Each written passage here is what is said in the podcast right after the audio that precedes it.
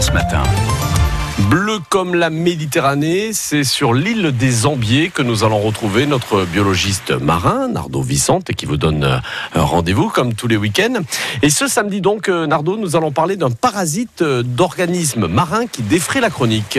Ce n'est ni un poisson, ni un crustacé, ni un mollusque, mais un tout petit protozoaire, un être unicellulaire qui est un véritable parasite des coquillages. Il s'appelle Haplosporidium.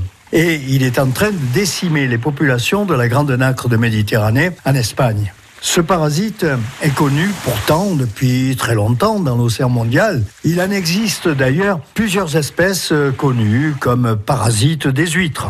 Au printemps 1959, un Haplosporidium avait décimé la population d'huîtres californiennes dans la baie de Chesapeake. 90% des huîtres avaient été affectées et il a fallu 25 ans pour que l'élevage des huîtres reprenne en Californie. Le même phénomène s'était manifesté d'ailleurs en 1957 dans la baie de Delaware et les mortalités sont extrêmement élevées durant les mois d'été et augmentent avec les fortes températures. Et à quel moment ce parasite s'est-il manifesté en France Au cours de l'été 1980, un haplosporidium a été trouvé chez les huîtres plates natives du bassin d'Arcachon.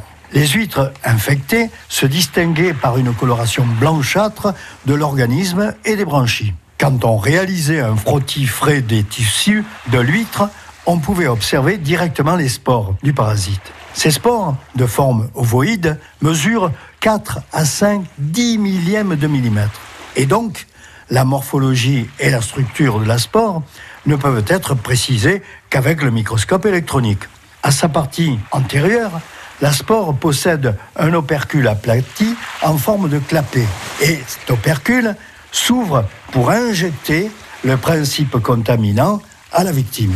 Cet haplosporidium est apparu en Méditerranée à la fin 2016 sur les côtes espagnoles, où il provoque la mortalité du plus grand coquillage de notre mer, la grande nacre.